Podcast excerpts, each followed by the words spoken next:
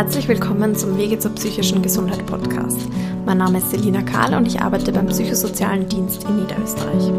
In der heutigen 52. Folge spreche ich wieder mit Frau Leitner. Diese Folge ist der zweite Teil einer Doppelfolge. Wenn Sie also Folge 51 noch nicht kennen, hören Sie vielleicht zuerst die an, um über die Anfänge der bipolaren Störung von Frau Leitner zu erfahren. Viel Spaß beim Zuhören.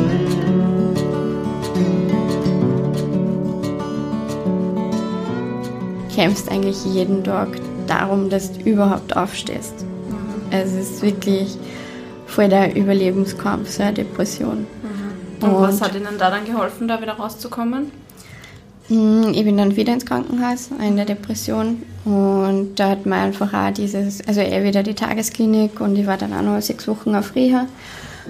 Eher dieses ähm, trotzdem Sachen machen, also eben Kunsttherapie, meiner Musiktherapie, einfach wirklich Dinge, die die in den Moment holen und trotzdem was erschaffen, also eben was töpfern oder was meiner und oder eben Musik äh, spielen und einfach, dass das, was in dir ist, kommt durch diese Medien halt nach außen. Mhm. Und dann kann man dort schauen, was da ist in dem Raum. Und das Coole ist, dass einfach die Therapeuten wollen auch natürlich, dass da besser geht. Aber das ist überhaupt nicht dieser Druck, weil man nimmt einfach das, was da ist und mit dem arbeitet man. Und nicht so, ja, na, du musst ja schon wieder drei Schritte weiter sein oder du müsstest ja eigentlich schon keine Ahnung was, sondern das ist einfach dieses, hey, schau, und du hast die Wochen ähm, ist bist du das ganze Lied über dabei gewesen zum Beispiel. Oder hey, du hast die Wochen schon ein viel komplizierteres Instrument genommen. Oder hey, du hast schon viel mehr ähm, positive Noten gehört. Oder hey, du hast schon, keine Ahnung, halt vorher die Power auslassen im Vergleich zu vorigen Wochen. Einfach auch dieses Feedback von den Therapeuten ist so wertvoll, weil die genau diese Minischritte die du gar nicht mitkriegst, sehen und dir dann aber rückmelden, so, hey, schau mal, was du im Vergleich zu vorigen Wochen, die Wochen schon wieder geschafft hast. Mhm. Und genau, das war halt auch das Wichtige, dass man sich halt auf die Sachen konzentriert, die, die gut gegangen sind. Und das kann sein, dass du für ein Instrument entschieden hast überhaupt. Mhm und nicht komplett überfordert warst von dem Angebot mhm. oder dass du überhaupt einfach mal wirklich eine halbe Stunde ein Bild gemeint hast und nicht in deinem Gedankenkarussell warst. Und das ist einfach so wertvoll, dass man einfach schaut, hey, was ist da? Und nicht dieses, ja, na, die müsstet ja schon. Oder du müsstest ja jetzt. Oder das war super. Und genau. Aber das darf halt auch jeder für sich selber. Das ist halt mein persönlicher ja, Eindruck ja, und meine persönliche ähm, Meinung, wo ich glaube, dass es halt hilft. Mhm. Und einfach auch, dass man ähm, aus diesem Ding rauskommt, du bist faul mhm. und du bringst jetzt gerade nichts oder du bist jetzt gerade nicht wertvoll, weil du leistest ja gerade nichts und bist mhm. daheim und müsstest ja eigentlich arbeiten. Also so wirklich auch sich selber das zu erlauben, dass diese Krankheit halt da ist und dass halt einfach manchmal dann nichts geht. Mhm. Und dass man wirklich da selber ähm, diese kleinen Schritte wieder sehen kann und erlernen kann, dass man das erkennt. Und das sind halt auch Möglichkeiten, wenn das Umfeld so feinfühlig ist und da wirklich auch interessiert ist, dass eben das Umfeld da diese kleinen Schritte ähm, rückmelden kann. Mhm. Und es ist einfach so, zum Beispiel spazieren gehen, sicher ist das Allerbeste, was man tun kann, dass man der Körper in Bewegung, der Geist in Bewegung und ähm, frische Luft sowieso und es ist aber so, zum Beispiel in der Depression haben sie zehn Minuten Spazierengehen für wie zehn Stunden angefühlt. Also, und dann ist es halt auch so, wenn du nicht einmal zehn Minuten spazieren gehen kannst, dann rufst du halt nicht eine Freundin an und sagst, mhm. hey, geh mit mir zehn Minuten spazieren, die eine halbe Stunde zu dir herfährt und dann die zehn Minuten blärst vielleicht auch noch die ganze Zeit, weil es einfach so anstrengend ist und du dich selber verurteilst und keine Ahnung, in diesem tiefen Loch halt drinnen steckst. Und das war aber eben genauso wertvoll, dass man einfach dann nicht auf dieses ähm, Leistungsqualität Nutzen quasi geht, mhm. sondern dass einfach diese zehn Minuten trotzdem so wichtig waren, weil die Person geschafft hat, dass Spazieren geht überhaupt. Und natürlich, wenn du gesund bist und dann fast eine halbe Stunde wohin und gehst zehn Minuten mit wen, ist dann immer so dieses, ja, zahlt sich das aus. Und das darf man einfach da vergessen. Also, dass man wirklich sagt, hey, es sind diese kleinen Sachen, die gerade so wichtig sind für die Person. Und ich nehme mir diese Zeit für die Person und bin einfach da. Und egal was ist, also egal welche Emotionen da sind. Und ähm, genau, mhm. dass man einfach da Mitgefühl hat und sich nicht so Sorgen macht. Mhm. Ja, danke, dass Sie da so offen das teilen. Sehr gerne. Ich habe immer für alle noch drei Abschlussfragen. Mhm. Und zwar die erste ist, was zum Thema psychische Gesundheit oder Krankheit hätten Sie gern schon viel früher gewusst? Gibt es da irgendwas? Mm, ja, diese Möglichkeiten, die man hat. Mhm. Also eben an mm, Informationsmöglichkeiten oder mhm. einfach generell, dass man überhaupt weiß, welche verschiedenen es gibt oder was mhm. gibt, was mhm. eine psychische Erkrankung überhaupt ist. Mhm. Wo haben Sie sich dann eigentlich die Infos geholt? Mm, also er ist ja für in der Tagesklinik, direkt von den Therapeuten okay. und Ärzten. Und es gibt da schon extrem gute Literatur. Mhm. Und es gibt da den, äh, einen Verein in Deutschland, äh, der eher Gesellschaft für bipolare Störung oder so mhm. heißt der. Und die haben auch extrem coole Bücher. Mhm. Und genau das hat mir am meisten geholfen, einfach darüber zu lesen. Und eben in der Tagesklinik kriegt man da ja sehr viele Informationen.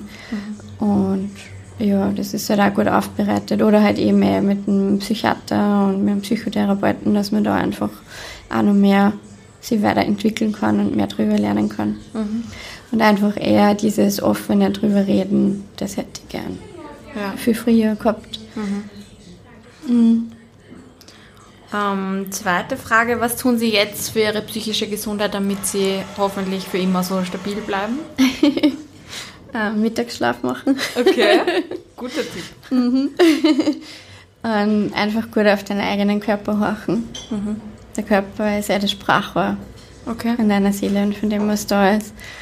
Und einfach gut auf den eigenen Körper hören, genau, den eigenen Körper kennenlernen, was sind die, die Warnzeichen quasi, mhm. was da sein kann und dass man da wirklich einfach sie die Zeit annimmt. Und was halt das Aller, Allerwichtigste ist, eben gut auf sich selber schauen, die eigenen Grenzen einhalten und ganz viel Zeit mit sich alleine und Ruhe.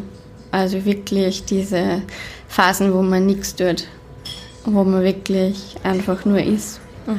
Das ist ganz wichtig. Und eben Bewegung und Sport und einfach Sachen, die mir gut dann kreativ sein, mit Menschen umgeben, die auch auf so einem Weg sind, auf einem positiven. Genau, also wirklich da gut schauen, wer passt überhaupt nur zu mir in meinem Freundeskreis, wer ist jetzt unterstützend, wer sieht nur die Krankheit in mir. Mhm. Und genau, wer sieht wirklich mich und mein, mein, mein Sein, meine Person. Und wer sieht einfach nur die Krankheit mhm. und nur das Negative oder auch dieses, wenn man dann doch ein bisschen lauter ist, dass dann gleich alle. Mhm. Und genau, das darf einfacher sein. Und ich bin einfach ein verrücktes Huhn. Jetzt habe ich schwarz auf weiß. also, was kann nur passieren? Mhm. Und ja. sehen Sie jetzt noch den Therapeuten, weil Sie es angesprochen haben, oder gehen Sie noch zum Psychiater? Wie ist mhm. das? Genau. Also ich mag meinen Psychiater sehr, sehr gerne, ist richtig cool und das ist groß. wirklich der erste, der erste Ort, zu dem ich wirklich gern gehe. Weil er einfach eben so er ist so neutral irgendwie. Also er schaut eben auch, was ist da und dann reden wir halt, was sind so Pläne oder in welche Richtung geht's und mhm. eben mit der Medikation und er kann halt alles sehr gut erklären und er erklärt einfach die Sachen, wie es sind und man kann ihm alles fragen und er ist eben ja total neutral und voll unterstützend und es geht halt eben um meinen Weg, wie ich damit umgehen möchte und was für mich gut ist. Und er gibt mir dann auch halt immer Anstöße, dass ich halt wirklich zu mir selber finde und mich selber besser kennenlerne. Mhm. Und beim Psychotherapeuten genauso. Mhm. Da einfach auch andere Sichtweisen zum Kriegen. Und eben ganz, ganz wichtig, dass man die eigenen Grenzen gut einhält und sich selber die Ruhe gönnt, weil wessen Aufgabe ist es, dass es mir gut geht. Meine und sonst keine. Mhm. Und das ist mein Leben und meine Krankheit und meine Entscheidung, wie ich damit umgehe. Mhm. Und das ist ganz, ganz wichtig, dass man sich da den Freiraum erlässt mhm. und einfach anerkennt, okay, es ist einfach mein Business, wie es mir geht. Und das ist auch schön, wie Sie den Arzt und den Therapeuten schildern. Das klingt jetzt so mhm. wie das Gegenteil von, von oben herab und mhm. als würde er Ihnen sagen, machen Sie jetzt das und das, sondern als hätten Sie da auch Mitspracherecht, ja. sozusagen so, wie es ja sein soll. Genau, also es geht echt um meinen Weg und wie wir das machen. Natürlich gibt es diese Empfehlung, lebenslänglich Medikamente zu nehmen. Mhm wo mein Psychiater genau weiß, dass wir da noch nicht übereinstimmen. Mhm. ich nehme es im Moment und das passt für mich im Moment. Aber ich bin mir sicher, dass ich das nicht lebenslänglich machen werde. Mhm. Und das ist auch das Schöne, weil er mich auch da begleiten wird. Ja. Wenn ich sage, okay, ich möchte das, bin bereit für das, dass ich mir das anschaue. Und da bin ich einfach auch dieser Meinung, es ist wirklich halt jedem die eigene Geschichte, was man macht und wie man sich da einstellt drauf und wie man damit umgeht, auch mit Medikamenten und genau. Ja was man tut oder ob man in dem alten Radl drin bleibt und einfach sich wieder eine stressen lässt von allem. Mhm. Weil Stress ist halt, wissen wir ja alle, nicht gut und genau mit ein großer Auslöser von einer bipolaren Störung. Mhm. Und letzte Frage, wenn Sie die Gelegenheit hätten, mit einem Gesundheitsminister oder Sozialministerin oder so zu reden, fünf Minuten, was würden Sie da anbringen? Auf alle Fälle mehr Budget für Therapieplätze und Beratungen. Mhm. Ja, ganz, ganz, Amen. ganz viel mehr Budget. Mhm. Aber hatten Sie dann ein gut, also haben Sie schnell wen gefunden? Ja, das hat ein Jahr gedauert. Mhm. Ja. Also ich habe ähm, das Glück gehabt, dass ich bei der Frauenberatungsstelle in Kirchdorf, also in Bertha heißen die, habe ich übergangsweise ähm, Gesprächstherapie machen können. Also die sind halt nicht spezialisiert auf die Krankheit, aber in dieser Phase war ich eh stabil und es hat mehr eben darum gegangen, dass ich die, das Erlebte aufarbeite oder mhm. das halt verarbeite, was da passiert ist. Und das war wirklich ein Segen für mich und ich bin da so, so dankbar, dass ich da diese Chance gehabt habe, dass ich da in die Beratung gehen habe können, weil es einfach ein Wahnsinn ist, wenn du ein Jahr dann auf einen Therapieplatz warten mhm. musst und gerade am Anfang ist ja das Ganze so aktuell und aktiv in dir, was da passiert ist. Ja. Und wenn du dann keinen hast, mit dem du reden kannst, der einfach das gelernt hat oder da einfach eine gute Stütze sein kann. Also das war dir nicht toll jetzt, wenn ich nicht diese Begleitung gehabt hätte. Mhm. Und das ist auch das Allerwichtigste, dass wir in unserer Gesellschaft einfach diesen Leistungsdruck ausnehmen und wieder lernen, dass wir auch Hilfe annehmen können. Mhm und auch Hilfe sein können und da mehr das Bewusstsein stärken. Ja, das stimmt. Okay, hm. gibt es irgendwas, was wir vergessen haben, was Sie auf jeden Fall gerne anbringen wollen, bevor wir auch auf Ihr Kabarett noch zu sprechen kommen? hm.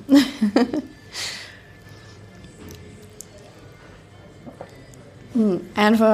Einfach dass egal, also so eine Krankheit kann ein absoluter Turbo sein, so wie es in meinem Fall war, dass man das wirklich annimmt und Vollgas durchstartet und dahin schaut, was da los ist. Und das kann auch bedeuten, dass man viele Menschen rundherum verliert, die lang schon an einer Seite waren, weil einfach nicht jeder dazu bereit ist, dass er mitsteigt auf den Turbo. Mhm. Und dass man sich da trotzdem nicht abhalten lassen darf davon und wirklich einfach, jeder sollte einfach sich selber gut kennenlernen und schauen, was ihm gut tut. Weil wenn es dir selber gut geht, kann es dafür andere da sein. Und das ist einfach eine Riesenbereicherung. Also wirklich einfach lernt euch selber kennen und lieben und macht das Beste aus euch. Das ist das Geschenk auf dieser Welt. Und genau, genießt das Leben, habt Spaß und macht coole Sachen. ja, und wer jetzt sie mal persönlich sehen will auf der Bühne oder auch, glaube ich, online, oder? Machen sie mhm. Online-Sachen auch, ja? Genau. Wie, wie kann man sie da finden und wo findet man die nächsten Termine für ihr tolles Infokabarett? ähm, auf meiner Website www.leiser.at von Leitner Sabrina, mhm. also mit A hinten. Können wir verlinken, ja. Mhm. Ähm, da stehen dann unter bipolare Störung die nächsten Termine. Okay. Und der nächste ist Claire. Ähm, das ist äh, ziemlich spannend. Ich weiß nicht, ob der Podcast schon draußen ist. Wann ist der danach? Am 18. Mai in Wels. Ah ja, okay. Mhm. Da kann man auch über ihre Info, äh, über ihre Website Infos mhm. kriegen, oder? Genau. Okay. Oder sonst einfach eine Mail schreiben oder anrufen. Mhm. genau, also ich mache prinzipiell Siebdruck-Workshops. Okay. Genau, jetzt da in Wels im Medienkulturhaus ab mhm. 16. April. Und ähm, genau, bei mir in Kirchdorf auch. Ja, super. Dann vielen Dank für eure offene, offenen Worte und Erzählungen. Es kann nicht jeder eben so leicht darüber mhm. reden. Und ich hoffe, dass das Betroffenen irgendwie auch Mut gibt, dass man da wieder rauskommt. Mhm. Dankeschön für die Einladung, das war sehr cool. Danke auch.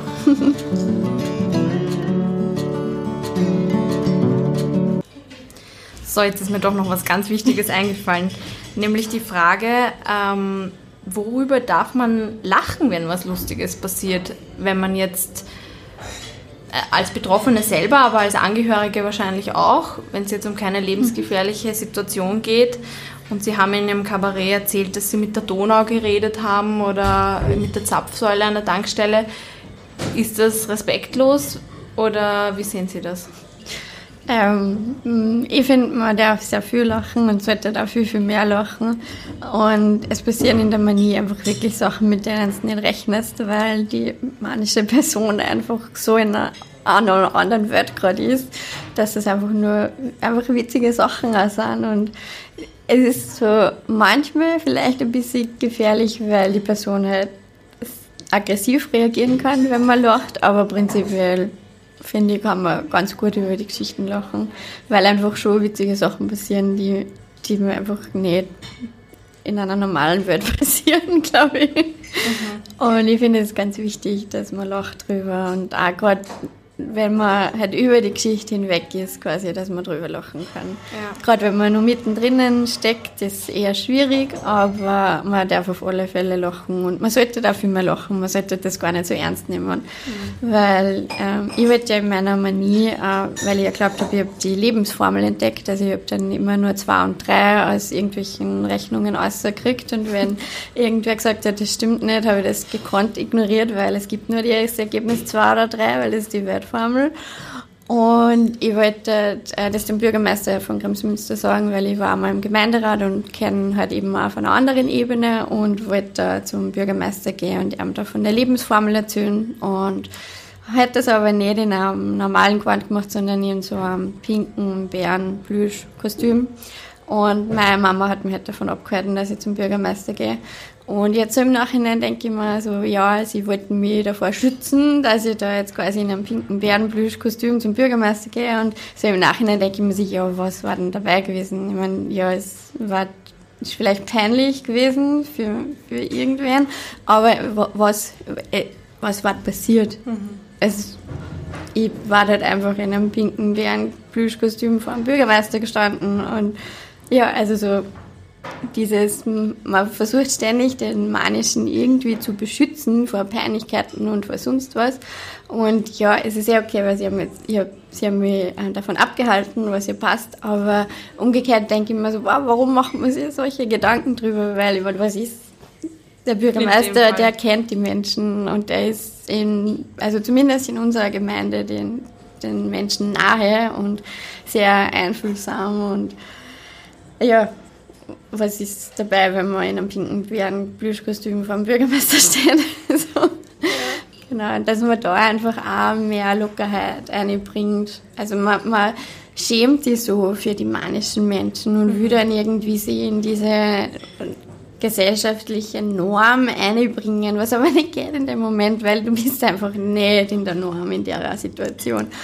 Und das macht es auch dann so schwierig, weil die Angehörigen halt immer da versuchen, die Person zu schützen und sie umsorgen und dass da ja nichts passiert, dass das ja nicht nach außen tritt. Und es ist draußen, weil es, man kann es, aber nie kannst nicht verstecken. Eine Depression sehr wohl. Und darum ist die Depression so viel angenehmer für Angehörige, weil es einfach leiser ist. Mhm. Weil die Person einfach nicht außer Haus geht, weil die Person einfach nur schlaft. Und für Betroffene sind beide Episoden gleich scheiße. Also die man nie manchmal besser, aber, Aber äh, genau dieses Laute und Auffällige, das ist halt dann so peinlich und eigentlich nicht für den Mannischen. Für den Mannischen ist es nicht peinlich. Für mich war das völlig wurscht, warum auch nicht in einem pinken Plüschkostüm. Und man kostümiert sich ja während dem Vortrag auch und sieht vielleicht in meinen Anzug auch, warum kein Bärenplüschkostüm.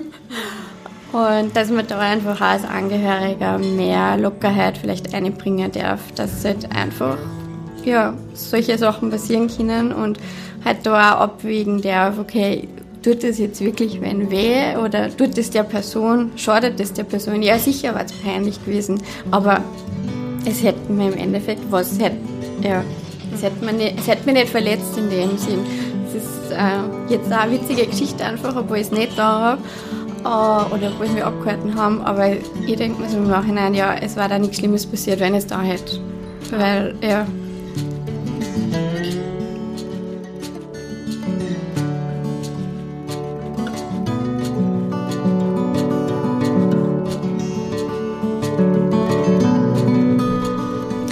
Vielen Dank fürs Zuhören. Wenn Ihnen spannende Gäste oder Themen fehlen, Sie persönlich Kritik oder Nachfragen an uns richten wollen, schreiben Sie bitte ein E-Mail an s.karl.psz.co.at. Genauere Informationen finden Sie auch auf unserer Webseite psz.co.at und in der Podcast-Beschreibung.